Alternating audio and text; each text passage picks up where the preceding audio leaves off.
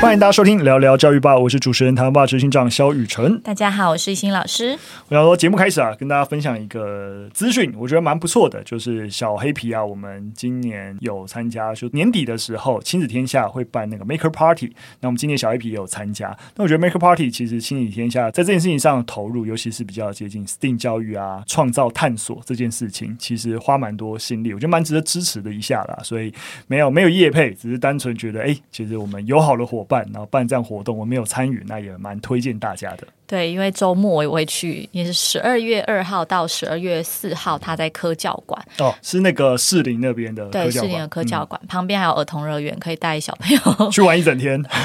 但我觉得科教馆这个就是 Maker Party 应该就可以玩一整天了，哦、对对对对，因为摊位其实蛮多的，就是像里面有一个工作坊，你可以敲敲打打的。然后也有小朋友很喜欢的达克比主题展，嗯，它里面就有很多无感体验啊，跟 AR 的互动。我觉得数感实验室也有一个蛮大的展区，对，我觉得比较适合国中可以去看数感实验室。对，其实就是让小朋友去放电，就是那能量过剩，还蛮适合。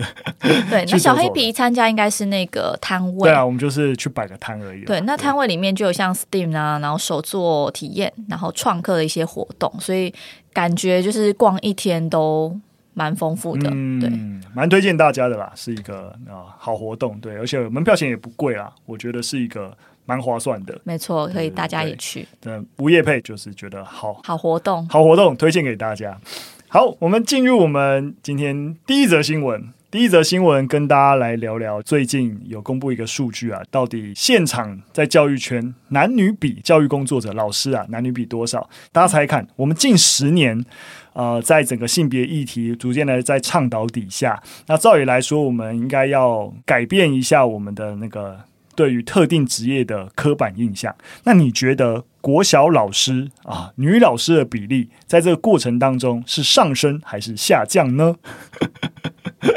大家猜一看，猜一看，到底如果我们的性别观念越来越好，我们的女老师在国小的数量要上升还是下降？啊，大家应该可以想见，我们大家对于国小老师、国中老师，大家都会有，哎，通常对于老师都会有女老师的刻板印象。对，那照理来说，假使这个刻板印象下降，那也许比较好的指标就是女老师的比例有下降，男老师的比例有上升。但实际上面呢，我们最近一零年的一个统计数据，其实国小教师女性跟男性的占比还是来到大概七比三左右。也就是说，十个老师里面七个是女老师，然后三个是男老师。然后这个比例相较一零五年，其实还是又高了二点四个个百分点。也就是说，女老师反而增加，但不是说增加非常多，但是女老师。的占比并没有下降的趋势，反而还是持续上升啦。而且，当我们一样在更往下看，因为所谓的那个老师其实是一个所有科目都算进去嘛。那我们又在里面去发现，如果说是教英文啊，或是艺术人文啊，或是什么专任辅导老师啊这几个领域，哇，那个女老师更是高达八成。相对的，如果是什么体育哈，或是自然与生活科技、数学，那这一些部分其实男老师的比例就会甚至高达五成以上哦。所以你还是可以感受得到那个传统对于那个性别的刻板印象，尤其在老师本身的包含任教科目啊，或是你知道就任教的年段会有差。年段的意思是什么？就是通常年段越高，男老师的占比就越高，就是国小女老师。最多，然后诶，国中女老师占比稍微下降，高中哦，男老师的占比又会更多，到大学更不用说，大学二分之以上其实都是男性教授。其实就像是幼儿园啊，第一个想到幼儿园老师一定都是对你脑袋里面也可以立刻想到女性。对，然后因为我自己待完全中学，所以你可以感受得到国中的女老师比例超高，嗯、但是到了高中的话，基本上是一半一半。嗯，对，然后像其实我们高中我也可以明确给大家一个数字啊，女老师还是稍稍多一些，女老师的占比大概在以一零年来说啊，大概是五成九左右，五成九左右，也就是说一百个老师里面大概有五十九个老师是女性，嗯。但是远比就是国小其实已经对国中小加起来大概是七十一趴啦。对，那以国小来说的话，甚至更高，来到了七十二点一趴。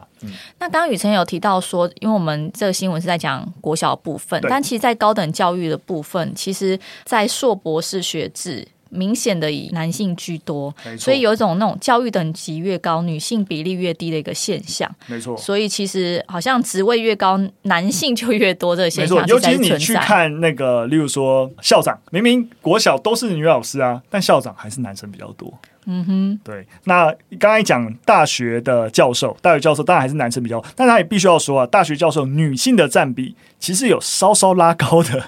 就是普遍的整个教职女性的比例都拉升。那大学教授跟大家也让大家知道一个数字啊，现在的占比大概是三成六左右，也就是一百个教授里面大概有三十六个。女老师，那比起一零五年的时候，大概就是三十五个多一点，对，所以大概多了一个人，呵 呵多了一个百分点。其实那个上升非常微幅，你就可以感受得到，大概六成五其实都还是男老师。那如果以大学来讲，其实我觉得科系的那个差距一定更大，更对，因为像理工科系，像 STEAM 科学、科技、工程、数学的。性别比例失衡应该是非常严重的，嗯、所以像其实我查到一个资料，我觉得蛮霸气的，就是荷兰有一个大学，他就直接宣布说，呃，我只要雇佣女性的教职员，直到女性的比例达三成，我才要就是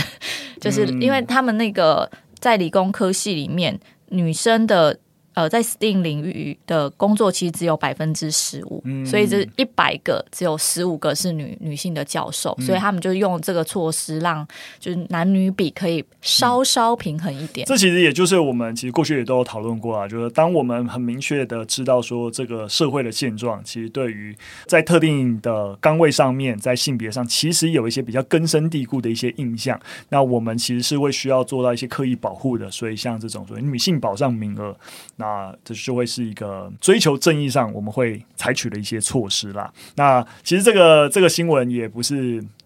就是一直告诉大家这个现状了，就好像我们明明哎，整个整个整个亚洲地区，我们在整个性别意识，台湾应该是最领先的，但在很多场域，其实你还是看去看不到那个整个性别的既定框架松动的样貌存在，就没有变好。好的，我们就是带这个哀伤的情绪，我们进入到第二则新闻。第二则新闻，我们来看看美国。之前我们有跟大家分享过啊，就拜登政府他们其实希望八月的时候就有推出大规模要减免学贷债务的计划。那最近这个计划在推动，有一些更新的消息，觉得可以跟大家分享。那主要就是这个计划受到一些阻碍了，主要就被他们联邦法院给否决，然后没有办法推行这个计划。那当然，呃，司法院有提出上诉，但这件事情基本上有点搁置了，但相对应的，拜登政府还是做了一些啊、尝试。他们在这个月十一月十七号的时候发布了新的指南，也就是说，即使没办法直接减免，但他让经济有困难的学贷借款人，当如果你申请破产，那你就可以同时卸除你的学贷债务。那这当然要跟大家补充一下，因为过去其实是没有没有办法这样做的，因为大家会过去会认为说啊，你啊、你拿到学位然后背学贷，其实是一个你有学位是一个很长其的利多，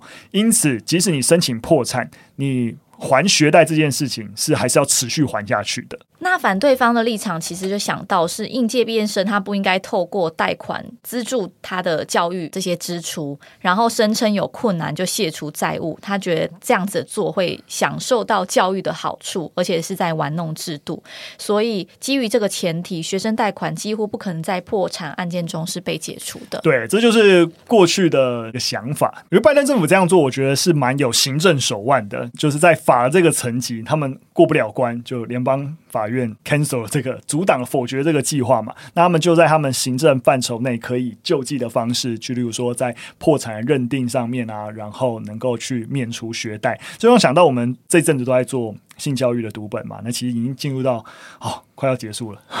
终于对对对对，我们 我们第九章就在谈性病。那我们在性病这个章节，我们有访问那个艾滋感染者权益促进会。那啊、呃，他们也谈到他们在针对这些艾滋感染者，他们在社会上面临到很多的，一定是遇到很多不公平嘛，因为大家是会有疾病歧视。对，那他们其实也在法律的层面，希望能够推进他们的一个权益。那他们就讲到，其实有一个法，如果你是艾滋感染者，如果跟别人发生性行为，那其实是刑事犯罪的，因为你会传染给别人。那他们想要修法，但这很不容易嘛，对不对？最后他们发现，哎，其实在这个法里面去定义的危险性行为，其实那个解释权是属于机关署的。所以我只要从危险性行为的定义里面去做一些修改，哎，就有机会保障到特定的一个权益。那总而言之啊，这个细节太太麻烦了。总而言之，它修改成就是，如果你的性行为是经医学评估有重大传染风险，才算是危险性行为。那这样就让呃艾滋感染者，如果你有得到很好的治疗控制，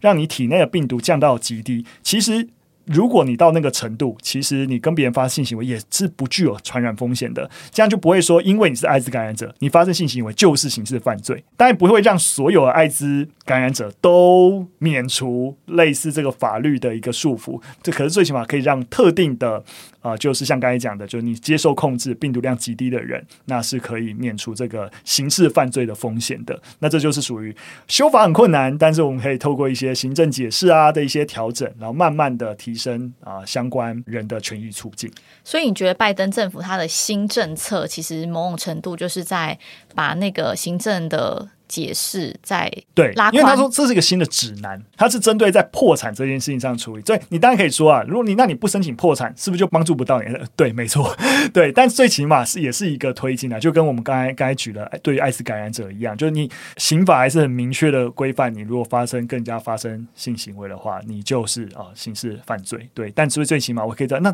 怎样叫做危险性行为啊？我可以重新定义，但也只有在特定的人。会受到这一层的保护，但怎样都是在这个议题上推进一点。嗯，懂你意思。对，所以没错，你不申请破产，你学的还是要一直背着。对，但最起码你如果真的背不下去申请破产，学的还是可以免除。但我我可以想象联邦法官他们的担心。刚刚我提到，就是如果他们都去申请了，那申请之后是不是只是就大家的想法是他们在玩弄制度？大概是这样感觉。就是呃，当然是会觉得，就是说，那债务就这样免除了，是不是不对的事情啊？对对对，就可以可以理解。所以，当然了，我觉得我们其实有一集那时候在讨论，其实大家应该也是八九月，就拜登政府刚宣布这件事情的时候，哦、对对对，我们的态度也是一样，其实就有点一次性啦。就你根本性学贷学历啦，这整体性的结构性问题，其实你没有推进，其实你等于拨一大笔钱，哦，你这些学贷都减免哦。好，好像就某种程度也可以舒缓这个压力，但是你没有根本性的解决，例如说学费过高啊等等相关的一些制度性问题。没错，但修法都是困难的。没错啊，就是长期问题还没有解决，最起码在短期问题上面有个安排，所以我才会说，我们上次也是提说，其实也不是坏事啦。对，但是不要没有没有长期一个作为或是配套措施。没错，没错。好，最后一则新闻跟大家分享一个跟儿童有关的一个新的研究啊，它发表在 Children。儿童期刊上面，他其实在探究就是幼儿园的儿童跟他的母亲在荧幕的使用时间以及儿童本身语言发展之间的关系。这是一个赫尔辛基大学的研究啊，他分析了二到四岁儿童，他如果单独自己。用荧幕还是跟母亲一起用荧幕哦？它到底跟儿童它不同语言发展之间的相关性？那当然了，那个荧幕泛指各种哦，包含像电视啊、游戏主机、电脑啊、手机、平板，这都算是对。那研究发现啊，如果你的儿童年龄啊，反正就所有背景条件、母亲的教育水准啊、出生顺序，啪啪啪这些东西，如果都受到控制的话。儿童自己单独使用荧幕的时间越长，或是母亲自己使用荧幕的时间越长，就你放小朋友在玩，自己在划手机，那么儿童的词汇能力跟整体的语言能力都会变弱。所以就是说，如果你今天真的要看荧幕，嗯，你要让孩子看呃这些三 C 的东西，嗯，就是母亲陪伴，对，是比较可以增进他的一些呃词汇或是整体的语言发展。就是如果你让小朋友自己看。或者是你自己都在划手机，不理他，让他自己去玩。其实他不看荧幕，都不是对于孩子的语言发展好的。所以，我们之前其实很多的研究都有讲到是。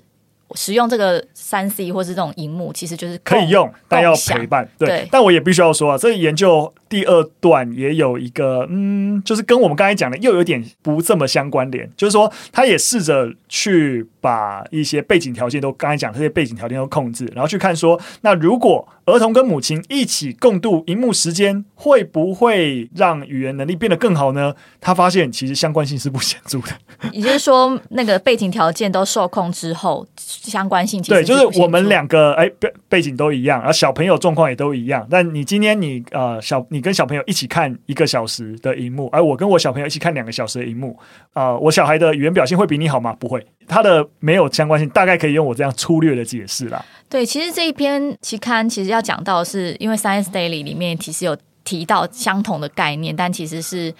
呃有正相关。对，就是这篇研究的作者自己有说啊，就是说，因为我们有分享过其他研究啊，他也有讲到其他研究类似题目的发现是有正相关的。但是他做出来研究是没有正相关的，所以当然也是让大家知道啊，就关于荧幕啊，或者是当代这种数位科技啊，对于小朋友影响啊，其实还是在等待更多的研究，然后彼此在交互作用，然后再去看到底实际上是怎样。对，但普遍来说，像刚才讲，其实这篇研究没有办法证明说一起看荧幕，然后语言就越好，但还是证明了，如果你让孩子自己单独看荧幕，一定是不好，一定是不好的。没错，就是这个样子。所以我觉得我们有新的研究会跟大家分享。但目前这个趋势还是蛮明确的啊，就是不是说我们家长就要很辛苦，都一定不能使用荧幕啊来喂养小孩，可以，但是麻烦你就跟他一起看，对，一起看，一起一起交流，对对对，那这样才会对他的认知发展才会有帮助。你不要自己在划手机，然后让他自己在划他的手机，或者他去做别的事情，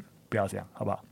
好，那就今天分享了三则讯息到这边啦。一开始我们跟大家讲那个 Maker Party 的消息，我觉得是蛮好的，年度首作。相关领域的一个盛会，而且亲子可以一起同游。比较拍摄的事情就是在台北啦，对啊。如果你是中南部的朋友的话，就会比较辛苦。那大家时间蛮长的，所以如果十二月二号到十二月四号，对，就三天。对，我的意思就是说，它它不是只有一天呐。那我觉得你安排一个两天一夜，然后来台北一趟，OK OK，相对比较有余。如果当天只有一天的活动，然后当天要来回，就有点辛苦了。好了，我们非常感谢大家收听。那如果喜欢我们节目内容，或有任何的建议跟想法，都可以留言告诉我们。那我们就下次再见喽，拜拜，拜拜。